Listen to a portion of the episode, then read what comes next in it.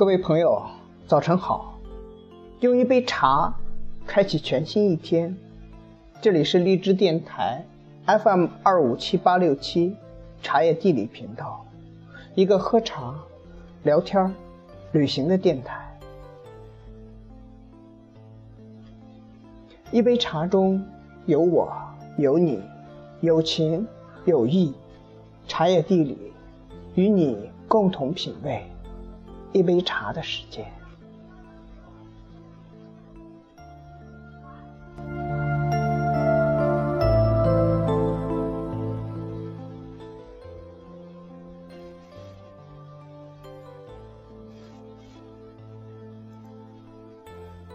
今天跟大家分享的文章是《茶的旅行》。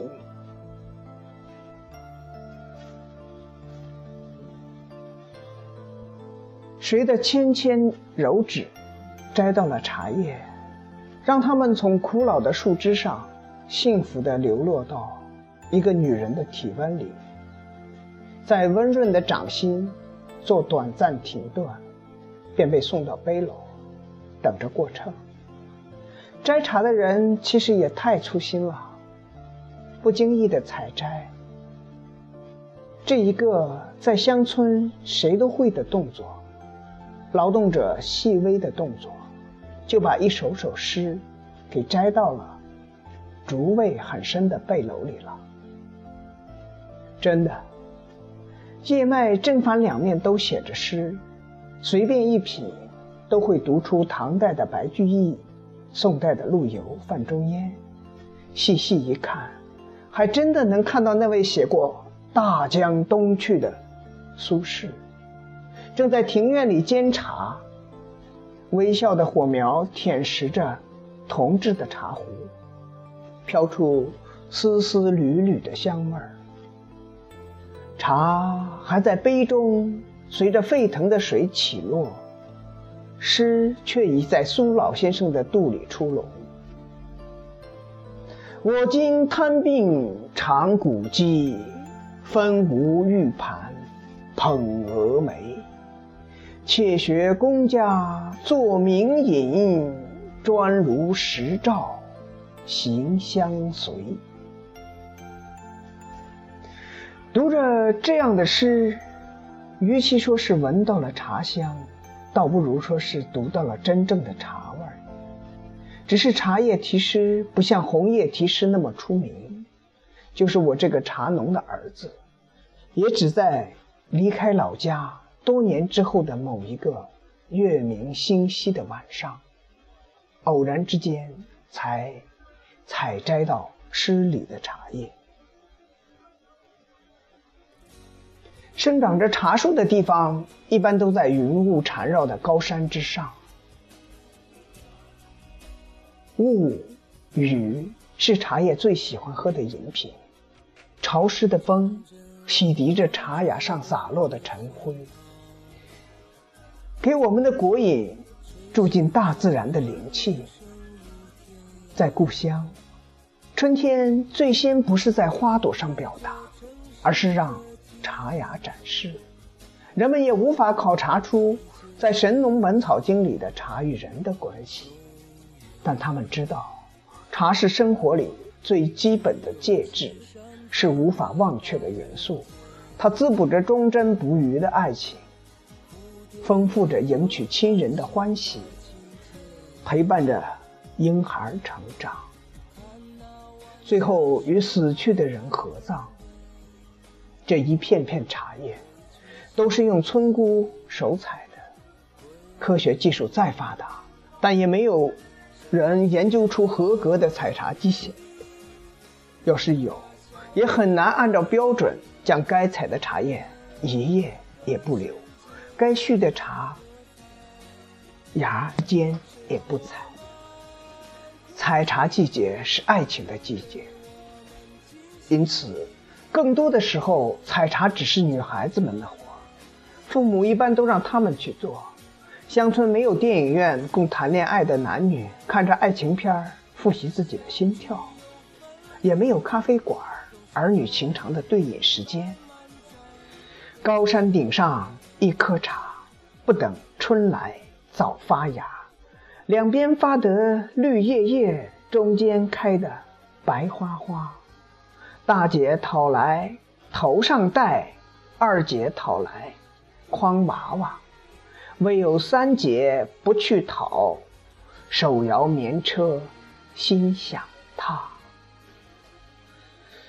好茶在民间，在吃不上化肥的山上，老家人没有钱采购工业生产的化肥供给茶树，茶树所依赖的只有风与雨水，它们的根部是瘦的不能长青苔的红土，要不是春天邀请，它们可能永远处于一种睡梦状态。季节的神奇性就在于它是一种无形的力。这种力胜过无法用重量计量的肥料，也因为这种艰难的环境，民间的茶保持了它纯洁的一面。它的鲜香来自泥土，它的韵味体现自然，它的枝叶能消渴解毒。民间的茶从村姑手上采下，就是一家一户待客的礼品，远亲也好，近邻也好。一杯清茶里蓄满了主人的敬意，也泡着一种心情。看茶在杯里漂亮的旋转着，年轻人能听到远山的山歌。茶随着婴儿降生而摆到了抓周这样的礼仪上，成为许多父亲喜欢让自己小孩抓到的物品当中的一种。因为茶就是钱，就是生活里不可缺少的柴米油盐。的开支，谁都希望自己的孩子将来长大后与茶有缘分。年轻人出门，父亲都会把自己种的茶交给儿子一包，让儿子带着上路。路远路难，都是不可预见的事，但遇事不惊不慌，处事果断自如，则又是许多出门在外的儿女。他们的父母最大的奢望，因此茶充当了一种角色，是清醒剂。直到一个人老了，围着在他身边的，不是什么成群的儿女，而将是一个似乎有些孤单的土茶罐儿，浓的像血一样的茶，浸润了他们。多少有些枯燥的人生，就是不幸去世，儿女们准备最多的还是敬茶。那是一杯通过茶罐烤制的黑茶，在没有人喝过时倒出来，斟在牛眼杯中，献到棺材前面，或者放入一些米粒和韭菜，就是敬畏死去人灵魂的一种礼俗。茶。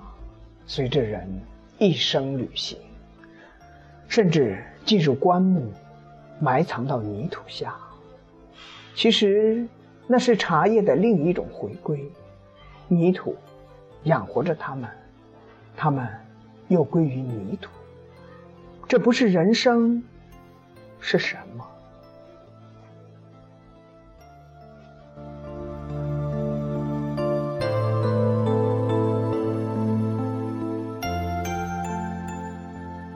这里是荔枝电台 FM 二五七八六七，茶叶地理频道，一个喝茶、聊天、旅行的电台。